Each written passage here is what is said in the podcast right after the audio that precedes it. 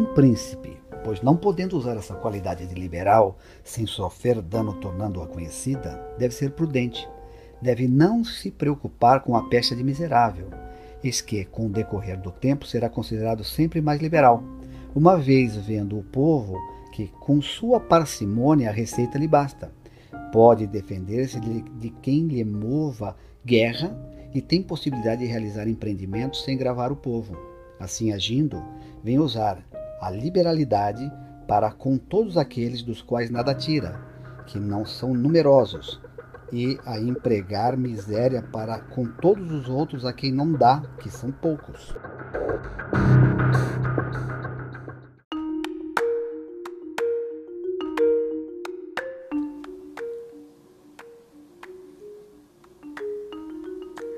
Por séculos, Maquiavel tem sido chamado de professor do mal.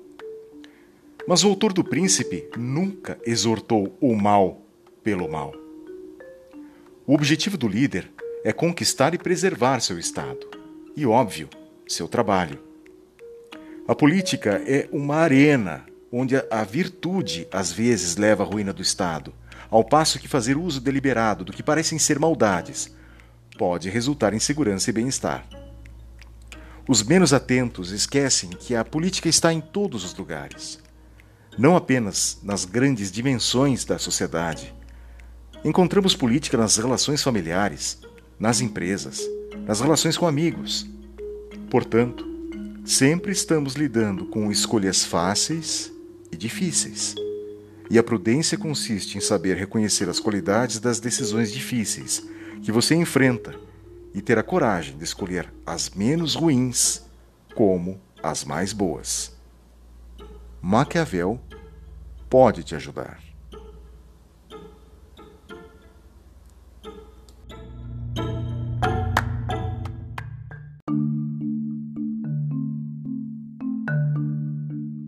O Príncipe, de Nicolau Maquiavel, na edição Vozes de Bolso. Sou eu, Roni, é aquele Corrales? Presente. E aquele outro, Rodolfo? Sou eu aqui. E nós três estamos lendo e comentando O Príncipe de Nicolau Maquiavel na edição Vozes de Bolso. E olha só, chegamos no capítulo 16 da liberalidade e da parcimônia. Corrales, diga liberalidade três vezes bem rápido. Liberalidade, liberalidade e liberalidade. Não, você disse muito devagar e já travou a língua. É nada. Rodolfo, diga parcimônia três vezes bem rápido. Eu só falo uma vez porque eu falo com muita parcimônia. muito bem. Olha só, aqui temos um capítulo interessante porque não é um capítulo como foi o anterior, né, que foi assim um susto, né?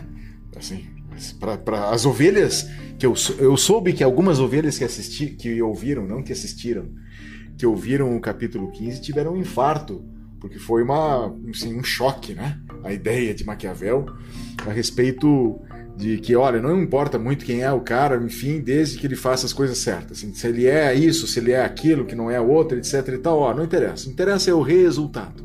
E agora nós temos um, digamos, um esforço o capítulo 16 exige sim um esforço do leitor, porque ele vai é, dizer o seguinte: olha, você que já chegou ao poder, faça isso para não cair do poder.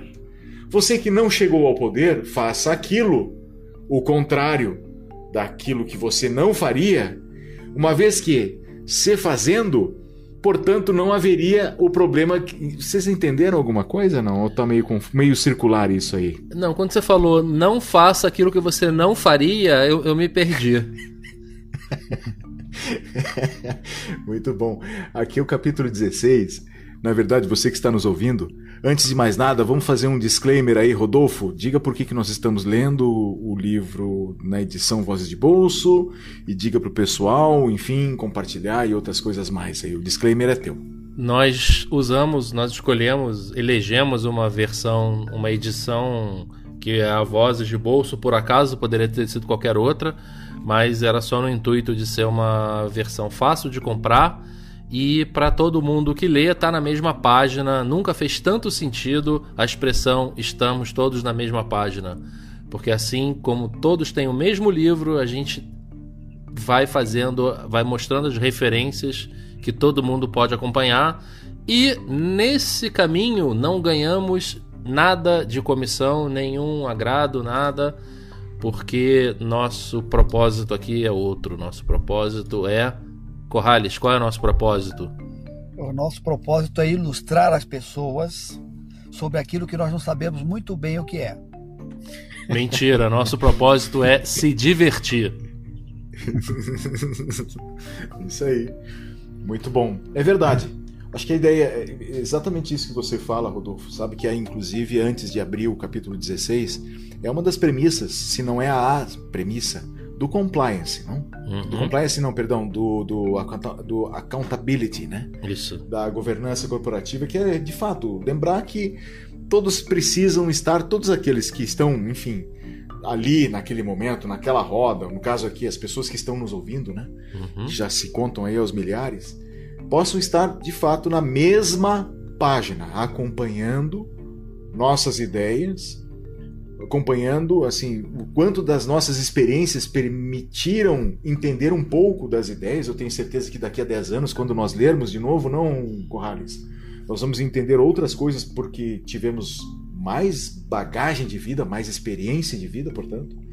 Mas a ideia é essa que você fala, Rodolfo, é sim central, hum, inclusive naquilo que se pensa de governança, que é colocar todos na mesma página. Então você que está nos ouvindo, compre a edição, ela é barata, tem em versão digital, uh, tem acho que na versão uh, Kindle, né, Corrales? Você é, eu tenho, eu tenho no Kindle, Kindle, também. No Kindle é muito tá. boa.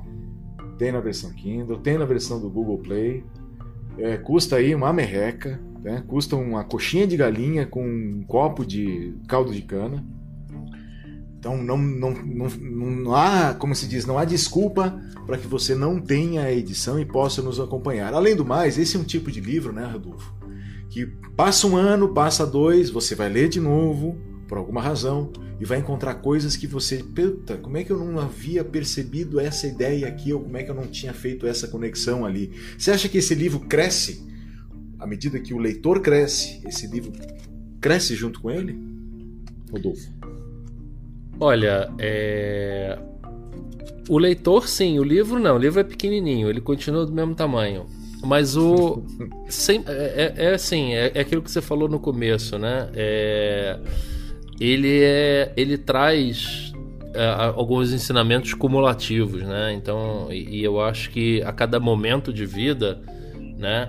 É, você tem uma nova releitura, né? Igual o irmão mais novo dele, né? Você tem o príncipe e você tem o pequeno príncipe.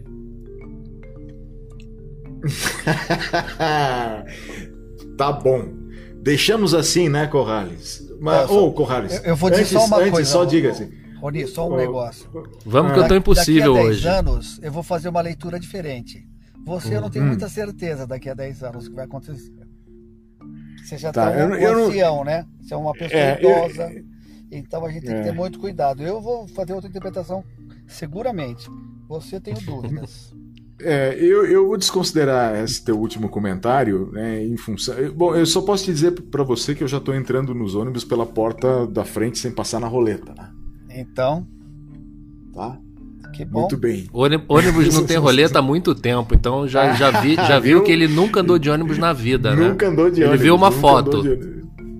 É, mas muito bem. Antes, antes também de entrar no capítulo 16, é, nós finalizamos um episódio anterior, se não me engano, acho que 14, 13, falando de uma peça de teatro do Maquiavel chamada Belfagor, o Arquidiabo.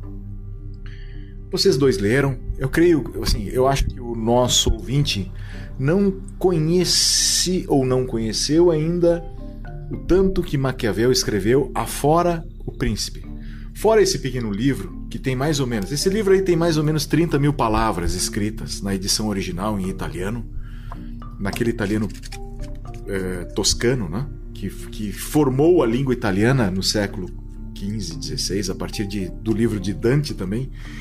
É, o Inferno de Dante, né? A, só me ajuda, Rodolfo. Do nome do livro de Dante é ah, Dante Alighieri? Não, não faço ideia. Corrales? O livro de Dante é o Inferno de Dante.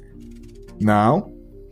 Poxa, que isso? Pô, o cara tá Nenhum tá fazendo dos dois sabe. uma hora dessa? Não, Hein? Tô, Nenhum. Tô se levantando agora, Rod... Bom, Dante escreveu uma obra-prima no século XIV, XIII. Peraí, dá uma Não dica me... pra gente tentar, vai. Vamos pedir ajuda para os universitários. Dá a primeira letra. Tá. Dante escreveu um aquilo que é considerado como Divina o Comédia. primeiro o primeiro livro oh, em Rodolfo. italiano vernacular, tá bem? Deixa eu contar essa historinha porque é interessante. Peraí, peraí. Dante, Dante é aquele que se considera não ainda de, de modo universal, mas ele está entre aqueles que se consideram como aqueles que se consideram como o pai da língua italiana, da língua moderna italiana. Até então se falava uma mistura de idiomas na Península Itálica, e quando Dante escreve a Divina Comédia, ele cria as bases daquilo que viria a ser, logo a seguir, alguns, algumas décadas depois, 100 anos depois, 100, 150 anos depois, a língua italiana. E a língua italiana então teve o berço, por isso que essa região também de Florença, Toscana, além de ser uma região bonita até hoje, ela é muito importante também não apenas para a Itália, para a Península Itálica, mas para a formação cultural que teve uma influência muito grande nesses países da França, Alemanha, Espanha, etc. É, teve uma influência muito grande e esse é um ponto, digamos assim, é um marco na formação do idioma italiano que veio a se tornar o idioma que nós conhecemos hoje. Essa potência, né? É,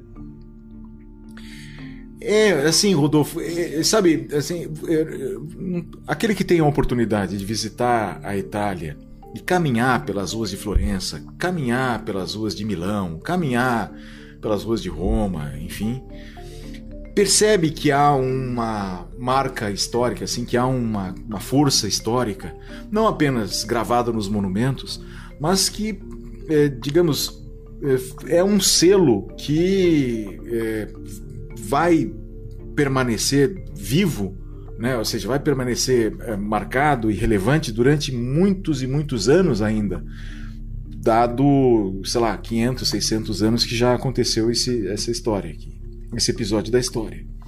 Mas o ponto aqui que eu quero chamar a atenção é assim: o livro O Príncipe, no idioma original, tem 30 mil palavras mais ou menos, é, o que daria aí deve ter dado, a gente imagina, para Maquiavel de trabalho. Se imagina que ele escreveu aí isso em menos de seis semanas. Tá? A gente não tem uma ideia muito precisa, mas se imagina que o príncipe ele levou pouco mais de um mês, um mês e meio para escrever. É, ele não se dedicava exclusivamente a escrever o príncipe. Foi uma época muito ruim da vida dele. Né? Ele tinha sido, é, já contamos isso num episódio anterior, ele tinha sido é, preso, acusado de conspiração, é, injustamente, porque não se tem provas que ele tinha, tinha participado ou que ele teria participado de alguma conspiração para derrubar a família Médici, mas ele tinha sido arrolado como um provável apoiador, porque ele era simpatizante da República e os Médici tomaram um poder à força, e aí ele foi demitido da Secretaria é, de Florença é, foi acusado injustamente de conspirar, foi preso e iria ser morto. Provavelmente iria ser condenado à morte, enfim. Foi um período de muito ruim da vida dele. Ele ficou mais ou menos um mês, um mês e pouco preso. É, e aí um dos Médicis é nomeado Papa e é, publica um indulto libertando todos aqueles presos políticos ou aqueles presos que não haviam cometido um pecado, assim, um crime grave. E aí, e aí Maquiavel é solto. Ele é solto, fica um, assim, ele não tem emprego, né? Ele tá, ele, ele vira um proscrito. Ele é, é como é que se diz? Ele fica em liberdade é, condicional, fica em prisão é, domiciliar, uma espécie de prisão domiciliar num é, sítiozinho muito fuleiro, campo, né? muito fuleiro, é, muito fuleirinho. O sítio existe até hoje. A sala onde Maquiavel assim, se imagina que Maquiavel tenha escrito O Príncipe existe até hoje. Assim, é uma visita bacana de fazer, porque assim, você que você que está conhecendo o príncipe agora e que se tiver a chance de visitar, poxa, é uma experiência bacana de ter, né? Entrar na sala que Maquiavel, onde Maquiavel escreveu esse livro. Então, é, esse, essa dedicação de Maquiavel às obras, à, escrita, à redação, à produção autoral, não se limitou ao príncipe. Ele tem uma vasta produção autoral. Ele escreveu peças de teatro, livros de história, ele escreveu ensaios e, e cartas. Ele, ele, ele realmente era um homem de letras. E uma das peças, e uma das obras que ele escreveu é uma peça de teatro, né, Rodolfo, chamado Belfagor, o Arquidiabo. Você lembra dela, do enredo, mais ou menos, não? Não. Não. Corrales. Sim, eu acho que ele, ele transformava a mulher dele numa, na raiz de todos os males, né? É, assim, o que aconteceu foi assim, que quando o deus dos infernos percebeu a, as, as almas que estavam sendo condenadas a penar no inferno, afirmavam que estavam ali por conta de uma situação de conjugal, por conta de uma crise conjugal, por conta, enfim, daquelas brigas conjugais. E aí ele diz ele que a mulher muito... é a origem de todo o mal, não é isso? É, ele não, ele não ensina, ele insinua isso na obra, mas ele não chega a ser explícito. O que é, assim, a peça é, é, é pequena, você que está nos ouvindo, coloca aí Belfagor, o Arquidiabo, vai encontrar o PDF facinho em português. É um que umas quatro ou cinco laudas. Você consegue ler rapidinho aí, não leva nem 30 minutos para ler isso. E é divertidíssima porque assim mostra um lado de Maquiavel que nós não estamos acostumados a ver. E eu não sei se vocês sabem também, é, na época que ele estava como secretário da República de Florença, ele escrevia muito e se comunicava com muitos embaixadores e com muitos outros secretários de outras províncias. Né? No caso, ele tinha um amigo que era embaixador de Florença em Roma. E as cartas que Maquiavel escrevia, né, as cartas que eles trocavam entre si, algumas eram muito sérias, falavam sobre crises, crises políticas internacionais, econômicas, enfim. Mas algumas eram divertidíssimas. Teve um episódio, Corrales, inclusive, que ele narra o encontro dele com uma prostituta. Uma prostituta, não, enfim, não se sabe se é exatamente uma prostituta. Mas ele encontra com uma, é, com uma mulher enfim. E ele estava com muito tesão, ele já estava fora de casa há muito tempo. Então ele descreve o encontro com essa mulher. E é um desastre, assim, do início ao fim, porque ele vai descrevendo que a mulher é feia, que um olho é mais, mais caído que o outro, que ela não tinha dentes na boca e a baba escorria pelo, pelo um, por um canto do lábio e ela fedia, feito um bicho, etc e tal, mas ele não aguentava. E à medida que ele vai descrevendo isso na carta, assim, é impossível o leitor não perceber um Maquiavel diferente desse que a gente está acostumado a ler no Príncipe. E eu acho que essa é a proposta, né, Rodo, no Corrales? De, como o Rodolfo falou, de nos divertir ao mesmo tempo levar para quem está nos ouvindo ideias conectadas com as questões práticas, né? com esse mundo das coisas práticas. Tirar do livro ideias que possam ser assim aplicadas ou é, é, desenvolvidas no mundo das coisas práticas. Faz sentido isso, Conrado? Faz sentido. Se você. Na leitura do capítulo 16, eu achei um, um capítulo muito engraçado. Se você for fazer uma tradução literal, ele fica meio anacrônico, uma série de ideias, e a gente faz associações erradas sobre os termos, né? Então você precisa fazer uma leitura bem apurada, mas eu acho muito bacana a dicotomia que ele coloca entre a, o, o, liberalismo e a parcimônia. E todos os nomes que estão por trás disso, quer dizer um, quer dizer outro, eu achei muito interessante como é que ele colocou aqui, viu? Gostei muito. E, e, e dá para ser divertido esse capítulo, é o mais divertido. O outro era meio turrão. Esse capítulo é muito interessante. É, sim, sem dúvida. Então vamos abrir aqui. É, capítulo 16 da liberalidade da parcimônia de novo, eu estou com a versão digital. Na versão física é na página. Página 70. Página 70, capítulo 16. Muito bem. É... Rodolfo, como é que você explica esta primeira frase que abre o capítulo na página 70 da edição Vozes de Bolso, que diz assim: Referindo-me agora às primeiras qualidades acima descritas, digo que seria bom ter a qualidade da liberalidade. Todavia, se usada de modo que tu ganhes a fama de liberal, ofende-te. Porém, se é usada virtuosamente, e como deve ser usada, não a tornas conhecida e não poderás evitar a infâmia do seu contrário. Como é que, gente, como é que você explica essa primeira frase, Rodolfo? Eu acho que essa frase ela simboliza todas aquelas virtudes que a gente deve ter, mas não falar, né? Ou falar, mas não ter.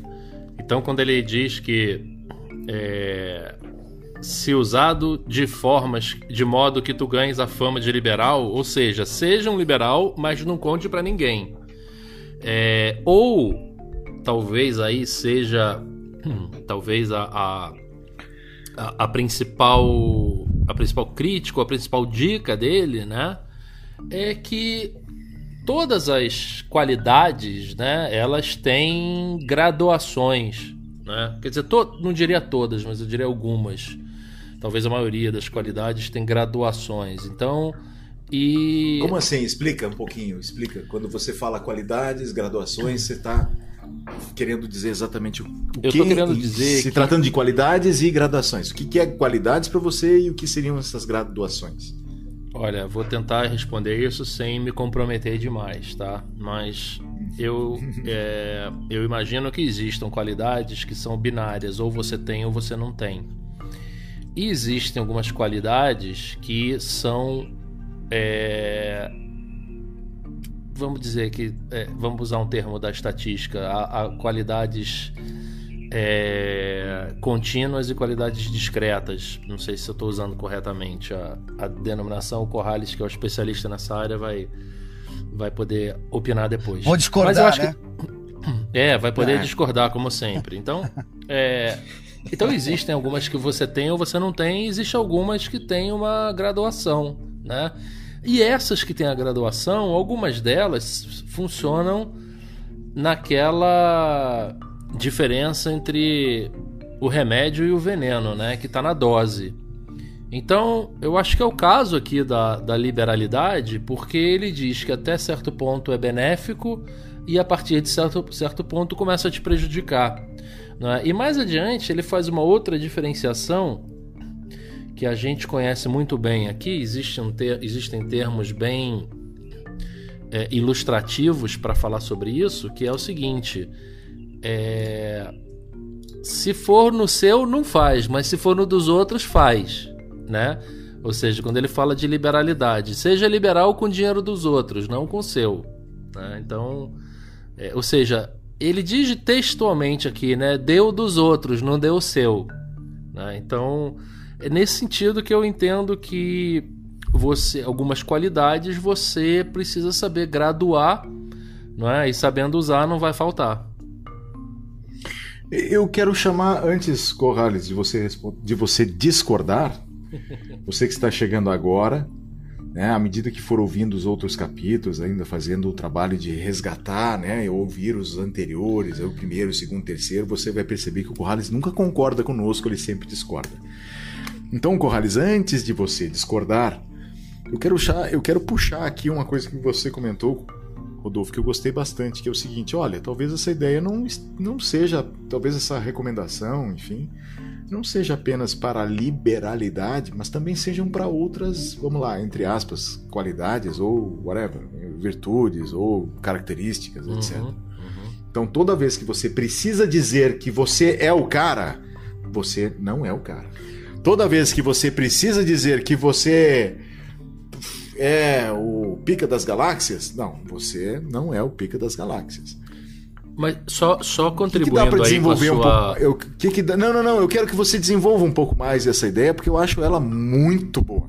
Não, muito eu vou, boa. eu vou, é, eu você, eu vou completar, não completar, eu vou é, continuar, mas porque você falou de qualidades que elas são é, graduais e que chega um momento que o negócio vira, mas a gente tem que lembrar que a gente está falando de Maquiavel, então a gente tem que lembrar também da caixinha de maldade, né? não só da caixinha de bondade.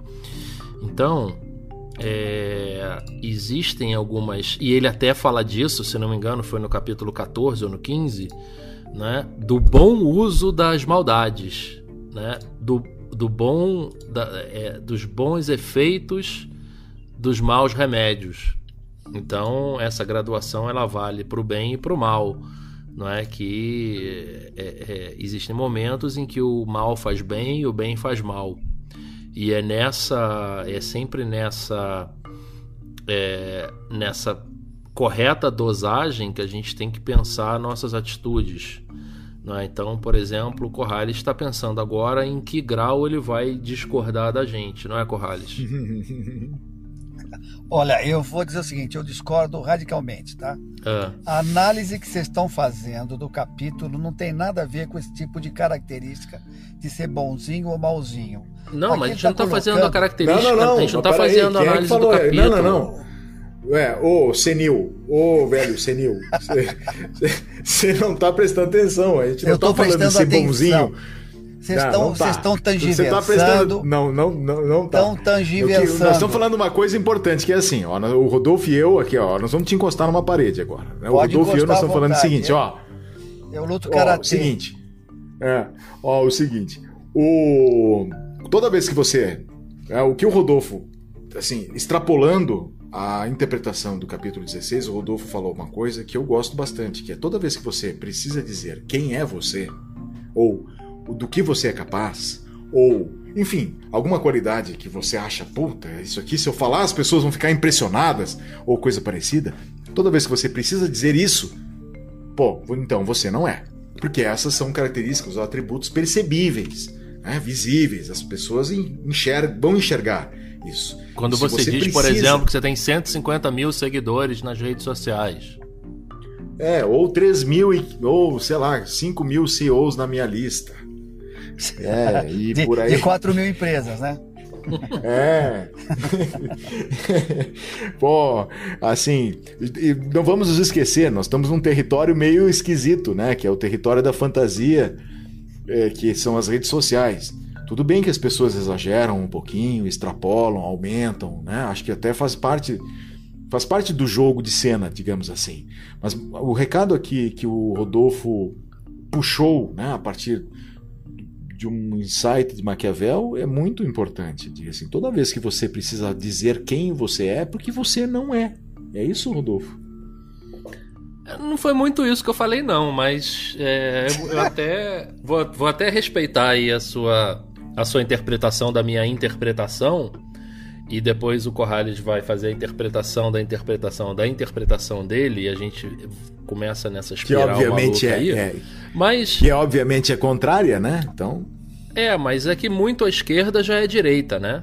Se você vira muito para um lado, você já chega no outro. Então, é, mas a, a, a, minha, a minha visão era, era que é, a gente precisa. É, ele sugere, né, ao falar de, de parcimônia e de liberalidade, como é, dois lados da mesma moeda ou como lados opostos da mesma moeda, o que a gente tem que ver é que muito de um já chega no outro e que pouco de um já chega no muito do outro. Então, é, entender de que maneira essas graduações, essas gradações, né, elas se adaptam conforme a necessidade, conforme a situação, conforme as outras pessoas, conforme a sua, a sua posição. Né? Então, é, é, essa é mais a minha leitura do que é, do que outra, outra situação. Mas é, porque ele fala aqui textualmente, né? Se você, você pode usar, mas não a ponto de ser reconhecido por aquilo, né? Então é do mesmo modo que ele fala assim: você tem que, às vezes, você tem que ser malvado mas não a ponto de ser reconhecido como o malvado, né? Muito bem, Corrales. Então, eu acho que toda essa discussão é muito bacana, concordo com a maioria dos pontos de vista, mas vamos ser um pouquinho cartesiano no capítulo. O que uhum. que o uhum. Maquiavel está dizendo aqui? Isso aqui é o manual do Sovina. Ele está dizendo o seguinte: o liberal para ele, manual do Sovina. Hum. Sovina, não gaste. Parcimônia é não gastar. Liber, liberalismo, que ele está chamando, ser liberal é gastar. É gaste ou não gaste. Ele está dizendo não gaste. Se tiver que gastar, gaste dos outros. Não estamos falando de qualidades, de tons dessas qualidades. Não, ele está sendo bastante objetivo. Você quer se preservar como um príncipe, seja econômico, seja parcimonioso, que é tá, o contrário novo, de, de ser só vamos, ó, só, de novo, vamos trazer a valor presente, valor sem presente. falar de príncipe, milícia, assim, desencanta, Corrales, por favor, desencanta. Eu estou desencantado, absolutamente, posso fazer 18 paralelos para vocês. Caramba, você. O, o... Quantas empresas ostentação você conhece? Vamos falar agora Como é de é que empresa. É? Você não conhece empresas ostentação? Quantas você conhece ostentação? Aquela empresa que só falta, quando você está acendendo, fica, você está entrando na empresa, tem um tapete de luz e está escrito assim, otário, otário, otário. Porque você está pagando essa conta. Eu, eu, o que ele fala é de quando eu tô, você disse para eu abstrair, eu estou abstraindo. Empresas ostentação estão fadadas a sair de circulação. A molecada hoje que está fazendo compras via internet, eles não gostam de ver esse tipo de coisa. Falam, não faz nenhum sentido. Eu posso ter uma coisa básica. Ah, não sei, não sei. Opa. Vou eu discordar de você agora. Não tenho a mínima dúvida a esse respeito. Hum. Vou eu discordar de você agora. Eu acho que essa, assim, se eu for seguir um pouquinho no caminho que você está abrindo, ah. a conversa vai fugir do capítulo 16. Demais. Mas eu tô nela, tô grudado nela, é, hein? Vai sair demais do capítulo 16. Porque assim, é... não sei, assim, é só você olhar boa parte dessas empresas novas, startups, não sei o que, etc e tal, sedes arrojadas, design bem decorado, coisas para inglês ver. Não, não, você tá confundindo bom gosto com liberalidade no uso do dinheiro. Você, eu vejo empresa startup, em vez de ter aquelas super salas bacanas ou de baias super. Eu vejo um monte de gente trabalhando junto num local agradável. Isso é diferente de fazer ostentação. Assim, 10 de 10 que eu vi, o lugar era agradável e não era ostentatório. Tá, é vamos lá. Isso aí, isso aí é pega, muito. Cara... Isso aí é muito viés de confirmação, tá? A gente pode entrar nessa, nessa discussão, vai encontrar 100 exemplos para falar a favor e sem exemplos para falar contra. Tá? Só explica eu... para a turma aí, Rodolfo, ah. antes, o que é o viés de confirmação. Viés de confirmação é quando você só vê. É... Quando você só vê notícias ou só vê é, relatos e histórias que confirmam aquilo que você já acredita. E o que fala o contrário do que você acredita, você imediatamente acha furos, acha buracos critica a fonte, etc. Então, a gente vai começar aqui a, a, buscar um monte de exemplos a favor e exemplos contra. Eu já achei um monte aqui. Por exemplo, é, é, o, o, próprio a própria turminha lá do, do Heinz, ketchup e, e Ambev cerveja é, que é que pregam a, a os, os ambientes de trabalho espartanos e tal estão quebrando aí porque, porque cortam muito custo. Enfim, mas eu não acho que essa discussão vai chegar é, não, mas eu... mas eu acho que não é esse tema que nós estamos tratando de empresas que cortam custos e espremem seus fornecedores a ponto de não poder funcionar mais. Nós estamos uhum. falando de empresas ostentação contra empresas que efetivamente é, usam alguma ferramenta mínima para poder operar. Não, eu eu eu, não fazia sentido. Por então, exemplo, mas eu, eu, eu iria é tangível ele é fácil se o teu produto é reconhecível. Se o teu produto é intangível, o pessoal costuma caprichar no intangível, não é verdade? O pessoal começa, começa a usar alguma coisa que seja. Você pega os, os, bancos de investimento e tal, você vai em escritórios em sedes maravilhosas, porque qual é o produto? O produto é trabalhar com o dinheiro dos outros, com a emoção deles, para mostrar alguma coisa, mostrar sucesso. Tudo é razoável. Agora, existe um limite para isso. Eu vejo sedes suntuosas de empresas que apertam o seu fornecedor ao nível de quebrar o cara. Ah, isso é verdade, eu também vejo muito isso. Sim, vejo muito. Mas é, é disso é que nós isso. estamos falando. Só que o okay, Maquiavel está dizendo o seguinte: a empresa que gasta mais do que deve, ela vai quebrar. Ela deve ser parcimoniosa, sim. Isso não quer dizer que ela tem que ser brega, feia. Não. ela pode ser bonita e ela pode ser equilibrada. Eu, eu acho Sim, que mas é aí, aí tá é mas é exatamente o ponto que eu quero chegar. É o seguinte, é, eu vejo o que o que o que o, o, que o Maquiavel fala é, é de você tratar o dinheiro de, de duas formas. Primeiro, em relação à sua origem.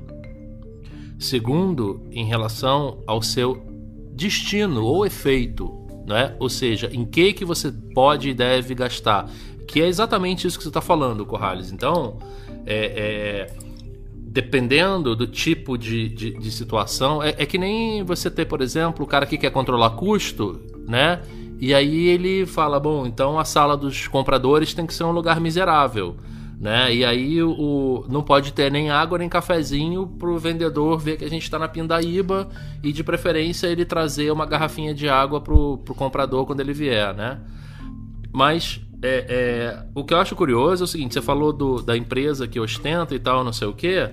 Mas se a gente fosse trazer isso a valor presente, como o, o, o Rony sugeriu, o, o, o, o Maquiavel, eu ia falar o Napoleão, o Maquiavel estava perdido, né? Porque imagina nos dias de hoje um, um, um, pobre da dica de finanças, né? Da dica de como você deve gastar o seu dinheiro, né? Se bem que hoje os fatos não importam muito. Não, mas né? a situação dele, claro, mas aqui ó, a situação dele foi diferente, muito, hum. é, porque ele viveu durante é, 15 anos, né? praticamente durante 15 anos ele viveu nos bastidores do poder. Então ele conversava com reis, com nobres, com famílias muito ricas e percebia onde as coisas, eh, assim, de que forma que as coisas continuavam na linha e de que forma as coisas não continuavam na linha. E criticava o mecenato, uma criticava a forma que alguns reis, alguns. Mas se você puxasse a declaração de imposto de renda ali, nada era dele. o né? dinheiro né? do povo e depois tinham que tirar dinheiro é. de volta do povo. Quer dizer, má administração de recursos, é o que ele está falando. E, e, a boa administração de recursos é ser parcimonioso e não o sibarita. É, assim, um pródigo. Ele fala justamente isso. A resposta é: a fórmula é não seja, a não ser que seja com o dinheiro dos outros. Então faça à vontade. Tá bem, Corrales, eu, deixa, eu, deixa eu te fazer uma provocação aqui que é a seguinte. Opa, só se for deixa, agora. Deixa, é, deixa eu fazer uma provocação aqui que é a seguinte: não é incomum, de fato, não é incomum encontrar um, sei lá, um empresário, dono de empresa, enfim, um acionista? Que tem uma empresa, que tem a sua empresa, enfim, é, eu não vou dizer anêmica, mas suficientemente é, curta, né? Assim, se tratando do orçamento. Ela tem um orçamento suficientemente curto. Então, o investimento em equipamentos, os salários, né? a condição de salários, plano de cargo de salários, enfim. A estrutura financeiro, financeira e material da empresa é está um grau abaixo daquilo que poderia ser dito como, pô, isso agora está ideal. Então, a empresa está com uma sede é, pequena, com um perfil de cargos e salários, enfim, um pouco defasados, não muito, mas um, suficientemente defasados os equipamentos de trabalhos, computadores, etc., assim, também já estão desatualizados, já tem mais de cinco anos e coisa parecida. É uma frota também que, poxa, não tem. Obsoleto. Não tem uma renovação, é, não tem uma renovação, tá obsoleto, enfim, mas o cara tem uma casa na praia de 800 metros quadrados, acabou de voltar da, de um cruzeiro marítimo com um iate dele de, sei lá, de 70 pés e coisa parecida. Você acha que o capítulo 16 se encaixa numa situação como essa? Não, acho que não se encaixa. Por Por Porque é o seguinte, ele está tratando do Estado ou está tratando da empresa. Se uma empresa está funcionando com uma certa obsolescência, num ponto, se ela está dando lucro, ela está funcionando. Ele está tá dizendo o seguinte: e o que, que essa empresa devia fazer? Devia mostrar, fazer demonstrações exteriores de riqueza, mostrar que a empresa é muito rica. O que o cara, o empresário, o dono faz com a sua vida pessoal, é, só é possível porque essa empresa deu algum dinheiro para ele. Então, obviamente, é uma má gestão você deixar a tua empresa obsolecer. se ela está sem equipamento, se ela está pagando mal, você vai deixar de ser competitivo, você vai perder mercado. Uma hora esse cara tem que trabalhar lá. Agora, na vida pessoal dele, desde que ele não, ele não pode levar isso para dentro da empresa, a mesma, a mesma técnica de vida dele, a mesma ostentação que ele está fazendo. E tem que ficar claro isso. A empresa ela pode ser espartana, sim, pode ser muito eficiente, sim. Não estou dizendo que ser espartano é bacana, é a melhor coisa do mundo.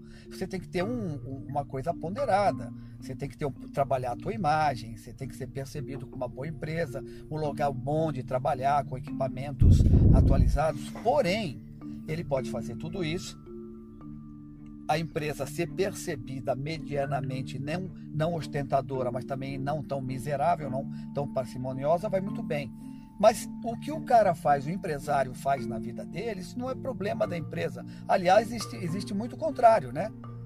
A empresa é, é muito eu... o cara vive miseravelmente. O cara não gasta absolutamente nada, não dá, não cede, não se diverte. Então, Ô, Corrales, essa, lados. Ele, ele Essa... só tá dando um manual de como faz para funcionar. Esse, esse, fim de semana eu ouvi uma eu ouvi uma definição que eu achei muito interessante. Um cara falou para mim assim: é, empresa rica, dono pobre. Se for o contrário, fudeu. Vai, vai durar pouco. Comente. Você está dizendo que é ruim? A empresa pobre não, não. o, o, que ele, é o, que ele, o que ele falou foi o seguinte: empresa pobre, empresa rica, dono pobre. Se for o contrário, é. ou seja, empresa pobre, dono rico, vai durar pouco. É, é mais ou menos o contrário do que você está falando, né? Quer dizer, não é o contrário, mas não casa não, muito dizendo, com o que você está falando. Eu estou dizendo o seguinte: tem as duas coisas. Eu estou dizendo o quê? Tem empresa que é espartana e ela se mantém no mercado, ela vai bem, ela é competitiva, e o dono é um doidivanas, certo? Uhum. Tem empresa que, que, que não é espartana, que gasta barbaridade, né? Gasta mais do que devia, gosta de fazer o social, gosta de fazer média, e o dono também está bem. Quer dizer, eu acho que é irrelevante isso. O que, o que ele diz, o, o, o, o segredo aqui, o que, que é importante? Como é que uma empresa pode atingir o sucesso? Se ela for parcimoniosa, a chance é maior do que se ela for pródiga. É só isso que ele está falando. Óbvio, okay. fica meio, meio visível. E assim, o consumidor percebe quando uma empresa é pródiga. Nossa, que ostentação! Quem está pagando a conta sou eu. Eu acho que no médio e longo prazo esse negócio vai mudar. Então uma empresa tem que ter um equilíbrio e de preferência indo para a parcimônia. Tá, o que você está sugerindo é assim: quando o Rodolfo abriu a participação dele, ele fez um comentário que eu puxei né, e, e, quis desenvolver numa outra direção, talvez numa, numa direção mais ampla, né, mais abrangente. E agora o que você está dizendo, Rodolfo Corrales, é mais ou menos o seguinte: Maquiavel, coach de economia. É isso? É, eu acho que sim. É assim, é. E casa muito bem, né? Porque ele, ele começou a ser coach quando ele saiu da prisão e estava totalmente sem dinheiro, não sabia o que fazer, né? E eu tenho uma pergunta para você. O que que ele faz? Pare... Oh, parece bem, parece bem o perfil da, assim, de um monte de gente que nós sabemos aí, né, Rodolfo? Ah, não me veio ninguém à cabeça não. Eu falei por falar. Fala com Alex. Não, como é que era a vida do, do Maquiavel antes? Quando ele Vamos lá, de verdade, você diz que não, mas eu acho que ele era um republicano conspirador, sim, hein? Não deve ter aprontado não, grandes. Não, não, não, não, não. É, não se tem nenhum indício que possa caracterizá-lo como um não, conspirador. De fato, o, não, obviamente, não tem. Tô, obviamente estou brincando. Mas como era a vida dele, servindo a monarquia absoluta ou as ideias novas. Ele era um cara. Não, era, era não, república. Um não, ele não, não tinha monarquia na época. Era não, uma república. Okay. Não, Bem seja. confusa, aliás, até. Pois é, mas o que, que, acontece? Ele era um cara embaixador, teve uma vida muito interessante, com um certo é. conforto. Quando foi para a Encana, obviamente a vida dele virou um inferno. Mas ele vivia uhum. bem. Ele não podia, ninguém podia dizer que Maquiavel vivia mal. Eu tenho certeza absoluta que a vida dele era boa, né? Não, depois que ele perdeu o emprego, a vida dele ficou claro, bem precária. Falando, eu estou falando antes. Tá. Aí ele perdeu ah, sim, o emprego, sim, a vida ficou sim. precária. Mas é, também, mais ou menos, porque assim, é, o vivia bem é relativo, porque ele, assim, é, a, uma das um dos desafios dessa turma do, dessa turma executiva que viaja bastante e que paga as contas com o seu próprio cartão de crédito, paga a sua passagem com o cartão de crédito, com o seu próprio cartão de crédito, paga o seu, a sua hospedagem com o seu próprio cartão de crédito, é, obter, é, assim, é ser reembolsado por essas despesas. Maquiavel sofria muito com isso também. Inclusive, houve momentos em que ele, viajando para se encontrar com o Papa ou com o rei da França, etc., ele ficava sem dinheiro no meio do caminho e precisava escrever uma carta pedindo desesperadamente por alguém enviar dinheiro para ele, porque o dinheiro que ele estava levando, que era dele e que depois ele pedia reembolso, já tinha acabado. Então, ele assim, já, em já, termos. Ele, ele já fazia o RDV naquela época. reembolso de despesas, é isso aí. Ele já fazia o reembolso de despesas. Mas muito bem. Então, qual é a conclusão a que nós chegamos dessa primeira frase aqui, Rodolfo, sobre referindo-me agora às primeiras qualidades acima descritas, digo que seria bom ter a qualidade da liberalidade, todavia se usada de modo que tu ganhes a fama de liberal, ofende-te. Porém, se é usada virtuosamente como deve ser usada, não a tornas conhecida e não poderás evitar a infâmia do seu contrário. Em que, em que decisão que chegamos aqui? Em que interpretação que chegamos, Rodolfo, afinal? Olha, que é melhor. É, eu, vou, eu vou, inclusive, dar a receita para todo mundo ficar rico, né? Que é o seguinte: hum. Hum. gasta menos do que você ganha. Mas é tão simples assim? Você acha? Aqui? Não, ele não Olha... é isso que ele está falando, né, cara? Oi? Ele está dizendo o seguinte: não seja reconhecido por ser um liberal. Seja reconhecido. Exato. Não, o que ele fala é o seguinte: seja, mas não é seja reconhecido. Não é isso? Ele está dizendo, ele está recriminando o liberalismo econômico no, no sentido de gastar, não no sentido da ideia conceitual, né? É, ele é bem objetivo. É, no, no sentido é, no sentido da ideia conceitual, sim, ele, ele está criticando o gastar mal. Exatamente. O gastar mal os próprios recursos. É, gastar não, não mal. Ele disse gastar, né? Às vezes você sim. nem não, mal ele não. falou. Não, ele fala, não, mais adiante não. Mais adiante ele fala que se for dos outros pode gastar à vontade. Lógico, mas exatamente. Tá o bom, mas é que, assim, é, a parte que ele fala disso é aqui, ó. É, qual é, o, qual é a página do terceiro parágrafo do capítulo 16, por favor? Como começa? Terceiro parágrafo é o portanto um príncipe não deve temer, é isso? Isso. É uma frase. É, tem que fazer um pôster com essa frase, né? E trocar por aqueles pôster de autoajuda porcos que vocês usam aí nas, nas, na sala do trabalho. E botar hum. essa frase aqui, né? Portanto, um príncipe não deve temer para não ter que roubar os súditos, para poder defender-se, para não se tornar pobre e desprezado, para não ser forçado a se tornar rapinante, incorrer no nome de mísero, que foi exatamente o contrário da dica que o Corrales deu, né? Porque esse é um daqueles vícios que lhe permitem reinar. Mas o cara vai ser chamado de mísero, mas e daí? Ele é o rei, né? Mas eu, justamente é o que eu estou falando. Aham, uhum, exato. Eu, eu não estou entendendo, acho que eu estou perdido.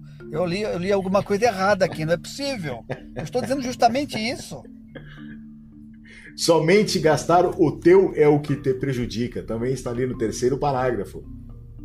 Ah, sim. Não, aqui, Corrales, nós concordamos contigo. Não precisa ficar estressado. Nós estamos não, não, concordando não, eu tô, contigo. Eu estou tranquilíssimo. É, ah, mas, tem, mas olha, mas olha, peraí, tem uma outra passagem aqui que eu acho hum. sensacional e que inclusive é a base do é, do Dictator's Handbook do Bruce Bueno de Mesquita que diz o seguinte: usa. Ali... Peraí, fala, peraí, peraí. Ah. Fala de novo o nome do livro, fala de novo o nome do autor, explica por que esse livro. Ah, aqui fala é... de novo, é só voltar aí o áudio e você ouve de Não. novo até entender. Chama-se. Vamos lá, fala de. The Dictator's Handbook, ou o Manual do Ditador, que é do Bruce Bueno de Mesquita. E aí, o, o Maquiavel diz tá, o seguinte... Tá, mas conta aí pra turma, por que esse livro é importante? Ah, eu falei dele já várias vezes aqui no, no Maquiavélico, mas ele diz que é, o regime de governo não importa. O que importa é a quantidade de pessoas que você tem que agradar. Se forem muitas pessoas é muito caro, então você tem que ser um cara bom. Se forem poucas pessoas, dá para fazer com dinheiro. Então você vira um ditador corrupto. Mas é, existe essa relação, ou seja, a relação de poder, para você entender como é que o poder é tocado, você precisa entender quantas pessoas o governante tem que agradar. Né? Então, a ditadura é, ela, é, ela não é na força, ela é na força abaixo daquelas pessoas em que é com dinheiro. Então, você tem os generais e tal, é com dinheiro, abaixo deles é com a força. Enfim. Mas o Maquiavel escreve o seguinte: usa a liberalidade para com todos os que não prejudica, que são infinitos, e é miserável com todos aqueles a quem prejudica, que são poucos. Isso está no segundo parágrafo. Está no segundo parágrafo. 16 da Isso, página. Está na página 71. 71. Isso. Porque ele diz assim: é... Não temer o nome de mísero, porque com o tempo será tido sempre mais liberal. Vendo que com a parcimônia os seus recursos são suficientes, pode defender-se de quem lhe faz guerra, pode fazer empreendimentos sem sobretaxar a população. E aí que vem a frase: de modo que usa a liberalidade para com todos os que não prejudica, que são infinitos, e é miserável com todos aqueles a quem prejudica, que são poucos. Explica um pouquinho mais dessa frase para nós, Rodolfo, por favor.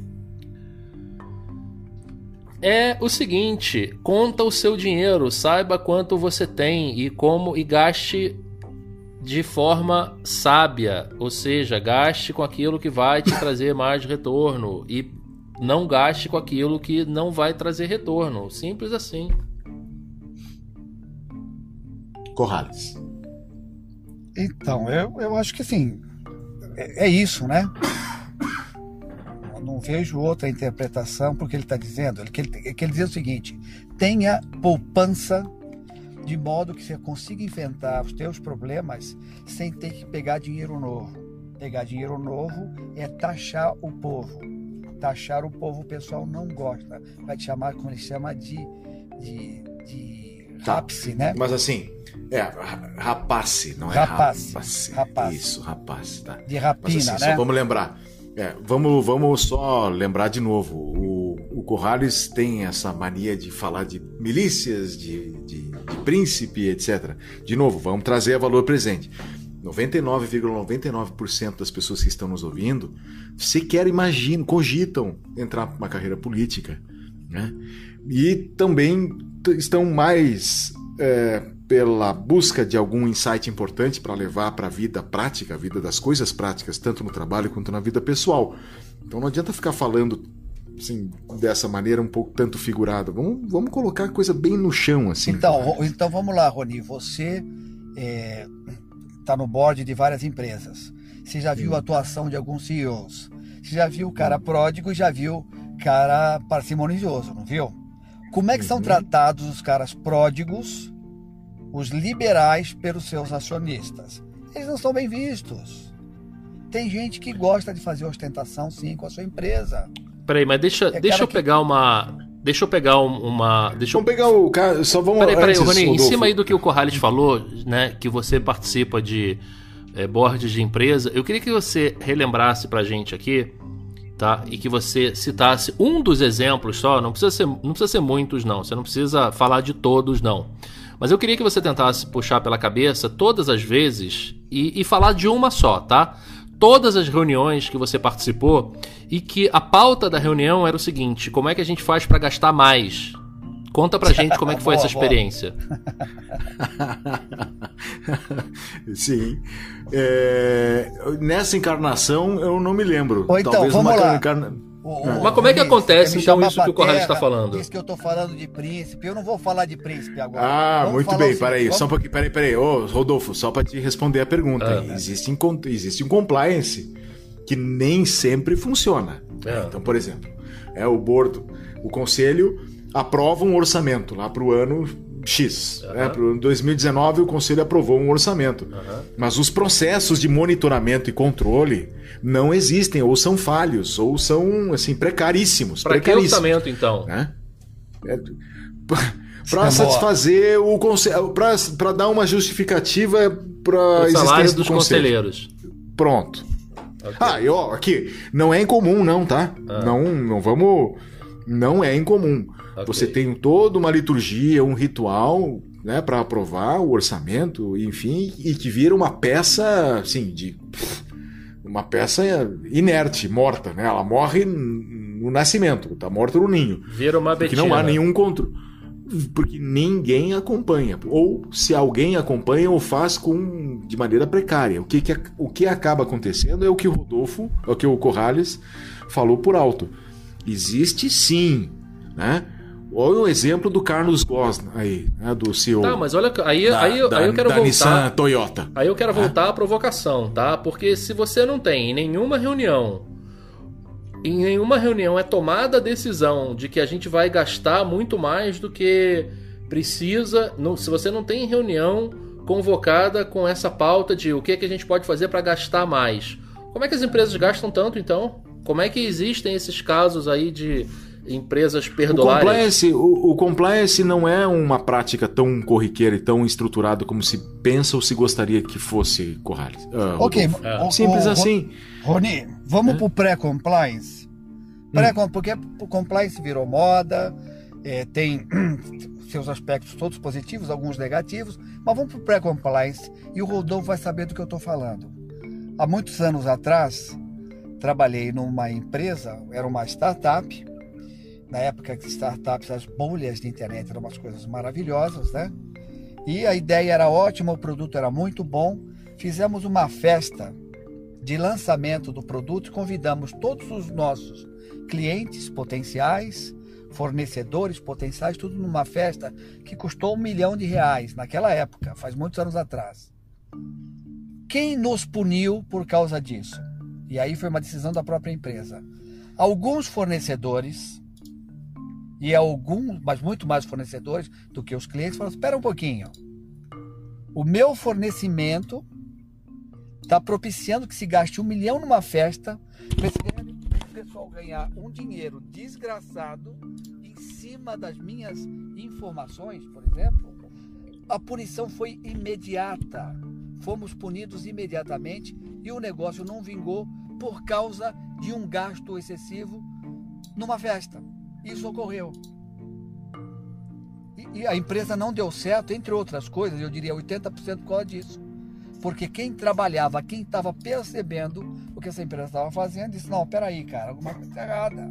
Não é possível. Eu quero a minha parte. Né? De... Ô, Rodolfo, você sabe do que eu estou falando? Lógico, lógico. Uhum. Lógico, mas é, é, é, é, é, isso. Tá, tá bem. Vamos, vamos só fazer um pequeno intervalo. É. É, só uma, um, um, talvez um comentário dirigido para quem está nos ouvindo aqui. Olha só, você que está nos ouvindo, talvez esteja fazendo a leitura junto conosco, esteja ouvindo o podcast, à procura de algumas ideias, né, que possam deixar você mais esperto que os demais, tá bom? Assim, você está lendo o Príncipe e se achando o cara, ou que vai terminar de ler junto conosco e puta, vai ser o cara. Olha, tem uma coisa para te dizer. Acho que a ideia não é bem essa. Não é que você termine de ler O Príncipe, Maquiavel, e vai se tornar um versado nas artes é, maquiavélicas, enfim, seja lá o que você entender a respeito disso. Não é isso. E a gente vai te explicar o que é na segunda parte desse podcast. Vamos fazer um intervalo e já voltamos.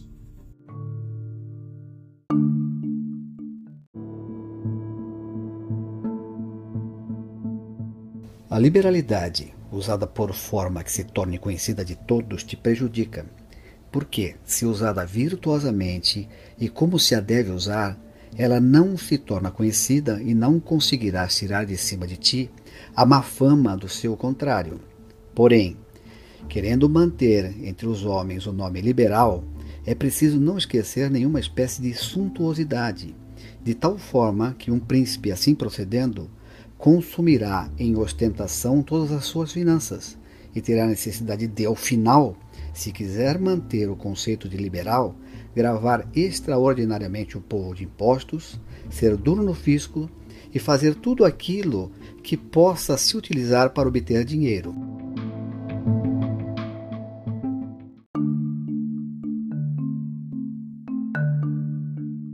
Segunda parte do nosso podcast sobre o capítulo 16 da liberalidade e da parcimônia, do livro O Príncipe, de Nicolau Maquiavel. E toda vez que falo isso, para dizer para vocês, eu me ajoelho, porque este nome é um nome importante, né, Rodolfo? É, eu fico aqui consternado com a sua prática ajoelhatória. Genuflexória. Esse é o termo, se você não sabia, tá? Quando você então dobra os teus joelhos em sinal de reverência, você está fazendo uma genuflexão. Sim, Portanto, vamos. aprenda. É, é uma prática ajoelhato... ajoelhatoria. Muito bem. Bom, na primeira parte, no finalzinho da primeira parte, ah, aqui ó, só um pouquinho, antes de mais nada, de novo, um rápido disclaimer aqui, ó. A edição que nós estamos lendo é edição Vozes de Bolso, tem versão digital, tem versão física, custa uma merreca. Você precisa comprar para acompanhar a nossa leitura e ficar conosco na mesma página. Nós estamos na página 70, capítulo 16, da liberalidade da parcimônia, e na primeira parte desse podcast, eu falei o seguinte para você que está nos ouvindo. Olha, se você está, se você chegou até aqui com a esperança de se tornar um cara versado nas artes, sei lá, do engano, é, do engodo, é, da trapaça, ou, ou que não seja isso, mas essa, digamos, essa malícia, e esse é um termo bom de nós usarmos, né, Corrales? A malícia, essa malícia é necessária para exercitar a autoridade e o poder característicos de uma posição de alta liderança, desculpe, nós estamos enganando você ou você está enganado, porque a ideia não é essa. Qual é a nossa ideia, Corrales? A nossa ideia é extrapolar as visões de um cara chamado Nicolau Maquiavel e transformar isso numa análise de interpretação da vida que você leva hoje. O que esse cara escreveu faz sentido? É o manual apropriado? Né? E tem bom e tem mal? Qual é o julgamento que se faz desses conceitos? Eu acho que essa é a parte mais estimulante da coisa, que a gente tem que trabalhar. Vem cá, pô, é isso mesmo? E, para nossa surpresa, eu diria que mais de 90% das ideias de Maquiavel não estão anacrônicas. Elas se usam frequentemente até hoje. Essa é que é a parte bacana. Muito bem. A ponto de nós antes, também no finalzinho da segunda parte, começamos a falar em empresa ostentação, empresa ostentação para lá, empresa ostentação para cá. E aí no intervalo Conversamos entre nós para lembrar de algum nome de empresa ostentação. O Rodolfo lembrou de uma empresa norte-americana chamada Enron. É, conta um pouquinho para nós, Rodolfo, o quanto você lembra da Enron, essa norte-americana aí que nem eu sei exatamente o que ela fazia. Nem eles sabiam, né? É, eu assisti recentemente um documentário muito interessante chamado The Smartest Guys in the Room, né? Os caras mais espertos da sala que fala do, da ascensão e queda da Enron, mas que foi uma das maiores empresas de vento no mau sentido, né? Não é. Eles até, acho sem querer eu fiz uma, um trocadilho aí, né? Porque eles trabalhavam. Eles diziam que trabalhavam com energias renováveis também. Mas o que eles eram especialistas era em é, malabarismos contábeis, né? Então, de colocar no balanço de hoje o que eles vão ganhar daqui a 10 anos e, obviamente, pagar bônus para os diretores sobre o dinheiro que eles teoricamente ganhariam, que efetivamente nunca chegaram a ganhar, porque a empresa quebrou no partir do momento que começaram a levantar umas sobrancelhas e viram que não era, não era bem aquilo, né? Então, ela foi uma empresa que quebrou e levou consigo é uma das cinco grandes empresas de auditoria, porque a é Arthur Anderson assinava seus balanços e os balanços eram puras fantasias. Então eles trocaram o storytelling pelo, a, pela contabilidade.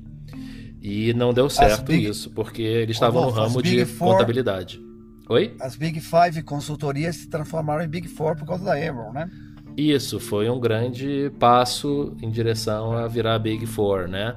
E é interessante que eu até compartilhei com vocês esses dias né, que por pouco não levou uma outra empresa junto, porque é, elas tiveram a maior especialista do mundo para criar suas, suas políticas de RH, de atração e retenção de talentos e políticas que garantiriam que a empresa fizesse jus ao título do seu documentário, The Smartest Guys in the Room, né? ou seja, a empresa que garantiu que ela tivesse as pessoas mais inteligentes, as mentes mais brilhantes do mundo corporativo americano e por consequência do mundo, né? E essa empresa foi a McKinsey. E a McKinsey, ela foi responsável por toda a contratação e plano de carreira e etc para garantir que a Enron tivesse os melhores profissionais de todos os tempos que foram responsáveis pela maior fraude de todos os tempos. Então, deu certo, né? Nesse, nesse aspecto. É, e nós temos a nossa versão tropical aqui. Sim, sem é. dúvida, de um senhor que, que também, assim como seus pares americanos, ele também flertou com a polícia, com a prisão. Eu não sei dizer o paradeiro hoje, dele hoje, né? Porque, afinal de contas, é, para quem está preso, sempre tem um ministro do STF solto. Então a gente é arriscado a gente apostar no paradeiro dessas pessoas, né? De qualquer forma, o Ike Batista ele também foi é, responsável por um engodo desse tipo, né? Por vender PowerPoint, vender vídeo é, promocional, né? E o, prática que continua acontecendo em menores escalas nas melhores famílias e nas piores também. É, e aqui entra a questão que o Corrales tanto explorou na primeira parte desse podcast, que foi a estética das empresas ostentação. Né? Isso. Que, assim, que conseguem é, coletar, né? Assim, conseguem coletar uma quantidade absurda de recursos de investidores, absurda.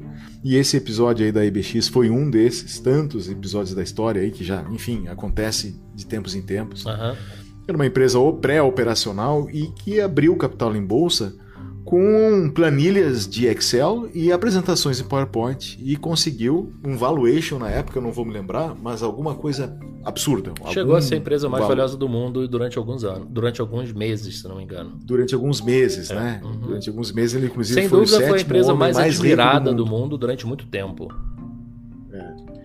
E claro, existia, enfim, toda uma aura envolvendo a, a, personalidade do principal acionista, que tinham conexões políticas etc. Mas aí vai muito ao encontro daquilo que o Corrales falava na primeira parte, Rodolfo, uhum. porque a sede da IBX no centro do Rio de Janeiro é, ocupava um edifício inteiro, não me lembro o nome do edifício, mas é um edifício clássico, tradicional do centro do Rio de Janeiro, uma arquitetura muito bonita, bem no centro, de frente para a Bahia, da Guanabara. Uhum. E que, enfim, é, se eu não me engano, aposto estar tá chutando o número errado, mas é o aluguel daquele prédio era uma soma na casa dos seis dígitos, alguma coisa por volta de uns 800 mil reais mensais. E aí era uma sede muito bonita, então inflacionado mármore, como é. qualquer coisa no Rio de Janeiro, né? Como é que é? Inflacionado como qualquer coisa no Rio de Janeiro. Mas olha, essa, essa discussão do Corrales aí em relação à ostentação e tal, me lembra uma discussão muito interessante que está no The Logic of Life, do Tim Harford, que é um escritor inglês que eu gosto muito. É, a Lógica da Vida, tem esse livro em português também.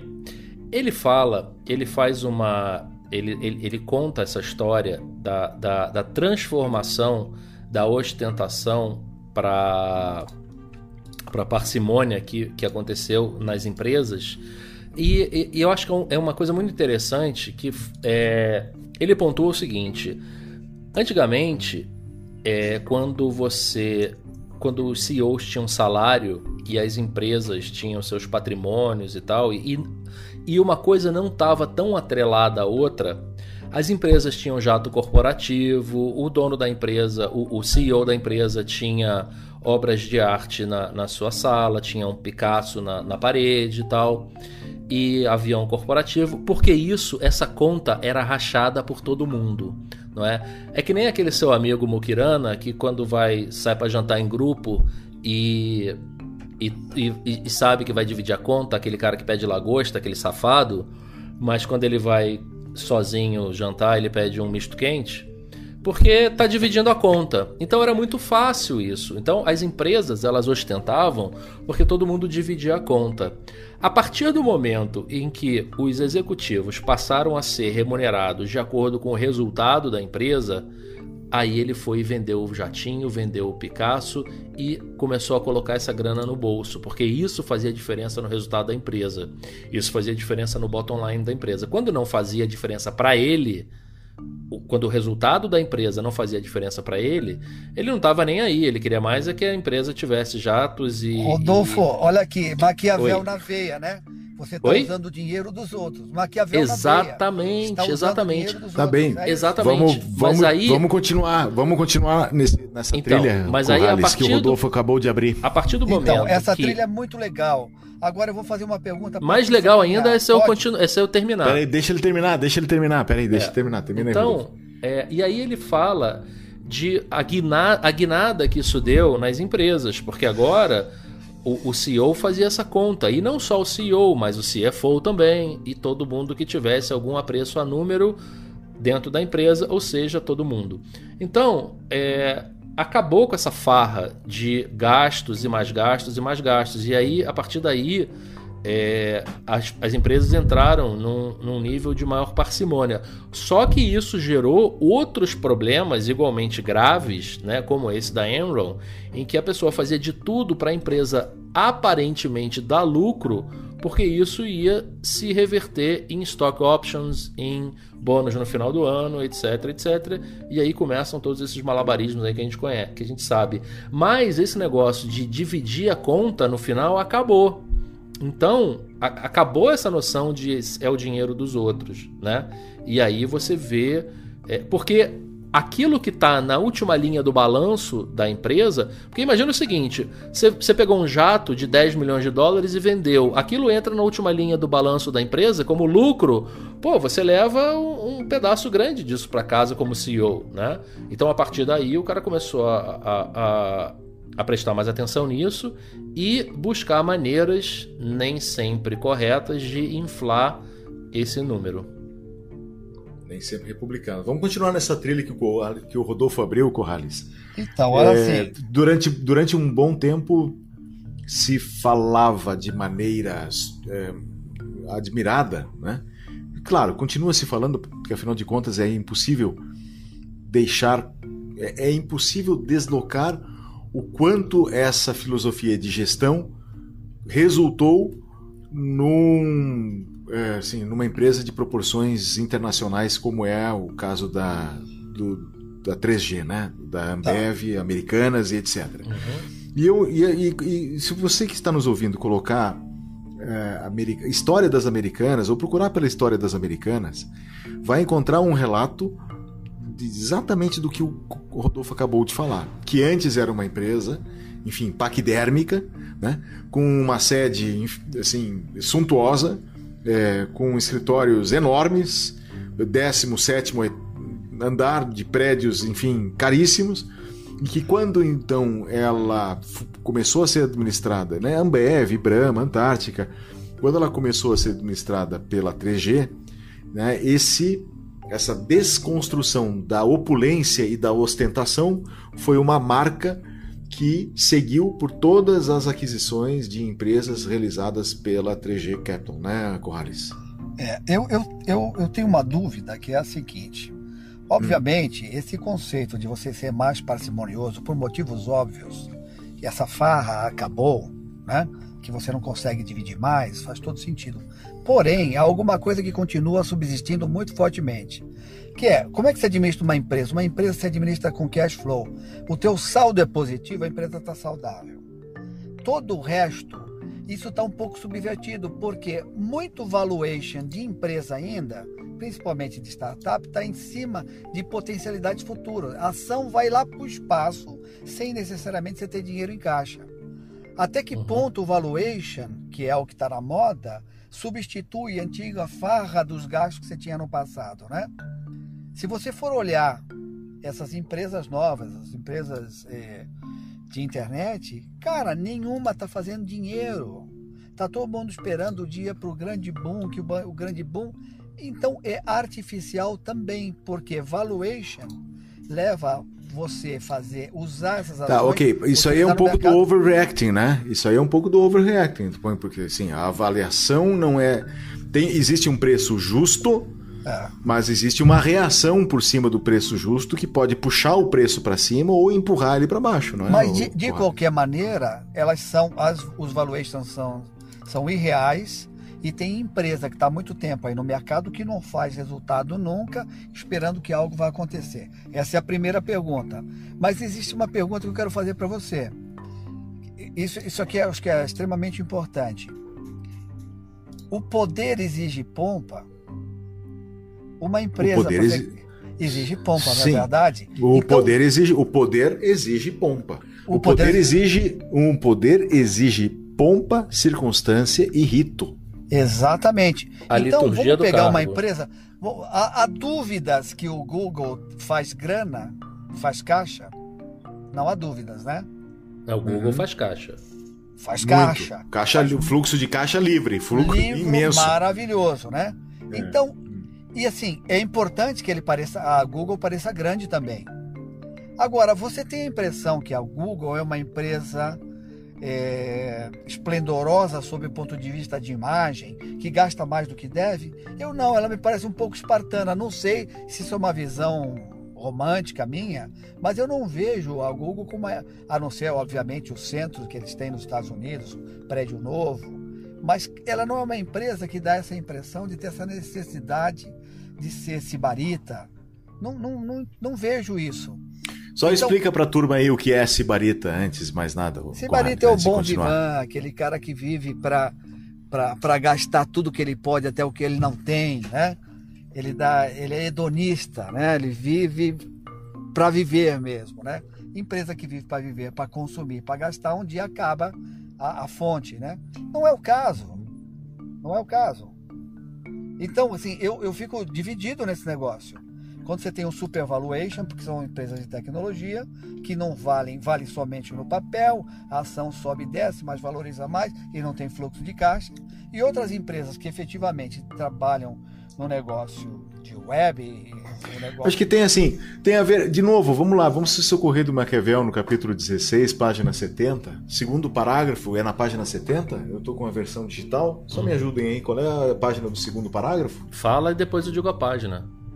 Um príncipe, portanto. Tá na 70 usar... ainda, no finalzinho da 70. Muito bem. Muito bem, então 70, 71, segundo parágrafo do capítulo 16. Vamos se socorrer aqui de Maquiavel, porque ele diz assim: olha.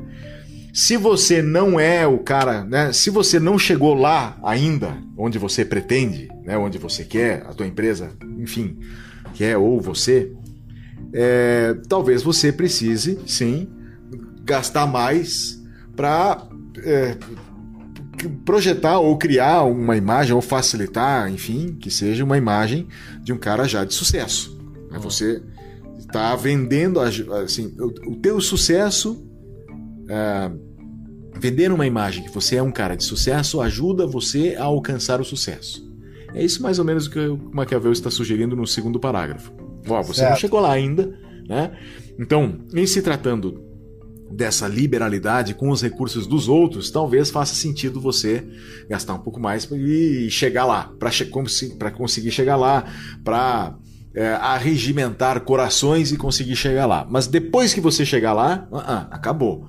Aí agora você vende o teu jatinho, vende o teu carro corporativo, enfim, faz com que a tua empresa, faz com que o teu negócio ou tudo aquilo que você usava para criar uma imagem de um sujeito que alcançou o sucesso, não comprometa a tua vida a partir daí, não comprometa o teu fluxo de caixa, não comprometa o teu patrimônio, enfim, a tua condição de, de, de continuar progredindo a partir daí. É isso que você está querendo sugerir, Corrales? É, é, é, isso, acho que você traduziu bem, né? Assim, hum. Como, assim, qual é o ponto de equilíbrio?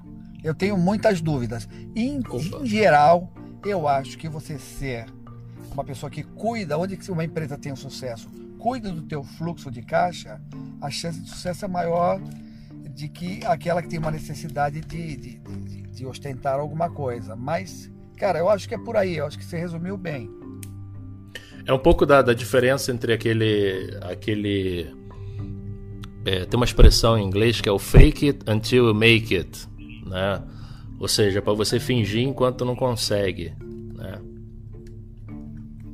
É, tem um pouco, tem um pouco disso também. E aqui, de novo, aqui eu vou, vou obrigatoriamente me ver, infelizmente, concordando com o Corrales, porque é um pouco difícil né, acertar, acertar essa, essa é, a mão, a dose, acertar é. a mão, é, acertar a dose é o que você falou brilhantemente, que é uma coisa muito rara, né, Rodolfo? Uhum. Falar, você falar brilhantemente é uma coisa muito rara. Mas é uma coisa que você brilhantemente comentou lá no início também, né? Que assim, a, do, a diferença entre dar é, legal esqueceu, e não ficou, dar legal, ficou, né? Ficou é uma graduação. Esqueceu. É, a, a diferença entre é, se dá bem. Entre o remédio, o veneno e a dose. Bem, é, o veneno e a dose, né? Enfim, é talvez um, um, É só mais um grão, ou é só mais um milímetro, ou é só mais uma pequena dose e aí já se produzem efeitos completamente contrários àquele original. E é difícil pegar essa mão, né? Assim, não tem é. Então, ah, mas o, o Roni, mas o que eu quero dizer aqui, no fim eu, das eu, contas. Assim, eu acho que aqui a posição. Só, só um pouquinho, o Carlos. Eu acho o seguinte: o que fica desse capítulo né, é mais. É um pouco. É um passo além do que essa ideia que está numa primeira página. Vamos lá. Eu acho que é, o que fica desse capítulo é assim: que você precisa ter você precisa estar de alguma maneira atento e presente, presente no sentido de ouvindo, participando, é, conversando, é, sabendo, enfim, das, como é que os outros estão avaliando você também. Você, você precisa fazer um esforço brutal de estar atento e presente a todos os sinais que você recebe de todo mundo. Eu acho que, assim, como pano de fundo fica esse capítulo, do invés, ao invés de uma regra dura e bruta, do tipo assim, ó, dinheiro dos outros você gasta. Dinheiro que é teu, dinheiro da empresa, enfim, ou algo nessa vibe aí, nessa direção, ó, você não gasta porque senão você vai se dar mal. Ó, você não chegou lá, então projete uma imagem. Ó, você chegou lá, então agora, né, tô, tô me tento. Acho que é um pouco mais do que isso, acho que como pano de fundo, e aqui é um capítulo que eu, que eu gosto bastante, que é exatamente, ó, Preste atenção. Né? Você é, precisa o, fazer um esforço brutal para acertar a mão. Hum. Eu acho que a saída é tem uma dica que é infalível assim. Como é que o teu consumidor, como é que o teu cliente está te percebendo? Se ele está te percebendo positivamente da maneira que você interage com ele, como você se apresenta, se tá bom, tá legal, né? Se não tá, se, se você está dando sinais de excesso de riqueza, excesso de gastos, que ele percebe que ele está pagando essa conta, você está com um problema. E o que eu percebo é. que hoje a molecada nova que está fazendo compras de internet, ele acha que não precisa ter um shopping super luxuoso, ele já não acha isso. Ele já acha um pouquinho diferente, ele quer a qualidade, ele quer a experiência de compra. Então, essa mudança, que eu não sei como que vai acontecer nos próximos 10 anos, mas a gente está sentindo já alguma coisa aí. Então, é, é, o ponto é esse, o ponto de discussão. De, mas, de qualquer maneira, o que eu quero dizer assim, ser parcimonioso é melhor que ser pródigo, certo? Ser parcimonioso aparentemente é melhor que ser pródigo até prova em contrário. Até prova em o, contrário. O legal é que esse aparentemente tem duplo sentido, né? É. Esse aparentemente tem duplo sentido, porque você pois é. também, é. assim como você pode projetar uma imagem de um sujeito, enfim, né? uhum. de um sucesso rompante, você também pode projetar uma imagem do contrário. Você tem uma, uma, uma, uma condição, enfim, que permite, mas você anda de ônibus. É, os muito grandes estelionatários dica... andam sempre muito lindos, muito bem arrumados, com os carros chiques, e são grandes picaretas, né? Uhum. Você não uhum. vê estelionatário com cara de mendigo. Esse é o fato. Porra, então, quer dizer, ostentar, mostrar, ajuda, porque as pessoas gostam de ver um cara se apresentar um pouco melhor. Qual é o limite disso? É a grande pergunta. E aí, a aparência física mesmo que conta. É verdade. Mas muito bem. Bom, vamos para os minutos finais, assim. É... Rodolfo, concentrando numa ideia, o que é o capítulo, o que foi o capítulo ou o que é o capítulo 16 para você, você diria que dois pontos, abre parágrafo, travessão. Gaste menos do que ganha. Econômico. E beba água. Muito bem. Segredo para ficar rico. Muito bem. Corrales, esse Olha, capítulo 16 da liberalidade e da parcimônia para você significa Vamos que? assim, dois olha, pontos, vamos, vamos, vamos, destruir tudo que a gente falou? Vamos dizer o seguinte, hum. Joãozinho 30 disse: quem gosta de pobreza intelectual e fotógrafo. Pobre gosta de luxo, de ostentação. Exato. Aí confunde tudo, né, cara?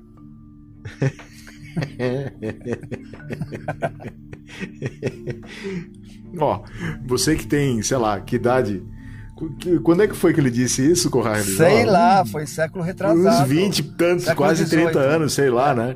Joãozinho 30 foi um carnavalesco foi na, Rio de Janeiro. Foi quando cara... teve aquele desfile do, do lixo. Da Beija-Flor. O luxo famosa. do lixo. Do luxo Isso, do lixo, muito luxo bom. do lixo. Pode procurar aí, bota no Google aí, o luxo do lixo, desfile, Joãozinho 30, Carnaval do Rio de Janeiro. Isso deve fazer, sei lá, uns 20 e tantos anos, quando é. ele falou pobre. É, é, como é que é, Corrales? Quem gosta pobre... de, de pobreza intelectual. Pobre gosta de é. luxo. Pobre gosta de luxo, é isso aí.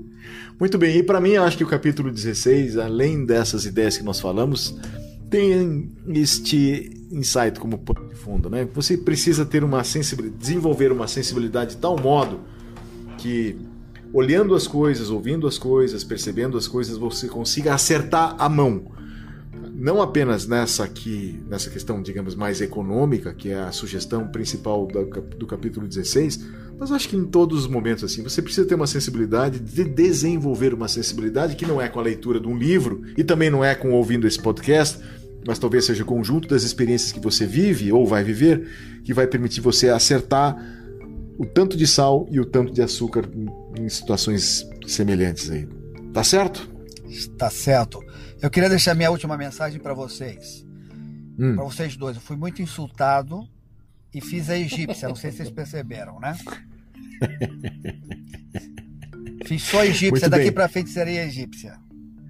Como é que é? Farei só egípcia com vocês. Eu me calo. Muito bem. Você que está nos ouvindo, estamos lendo O Príncipe de Nicolau Maquiavel na edição Vozes de Bolso. Eu, Roni, aquele Corrales que agora se calou, e este, Rodolfo. Sou eu, Fulano o seu, o seu guia para enriquecer. Como é que é, Rodolfo? O seu guru do enriquecimento. Rápido. Isso aí. A fórmula do lançamento ou uma porcaria dessas qualquer. O, o, o Rodolfo e Roni, vocês têm que Sim. abrir o próximo capítulo explicando para todo mundo o que é valor presente, tá? Não aguento mais vocês tá falando isso. tá bom, muito bem. Bom, encerramos. Até a próxima. Um abraço, tchau. Até.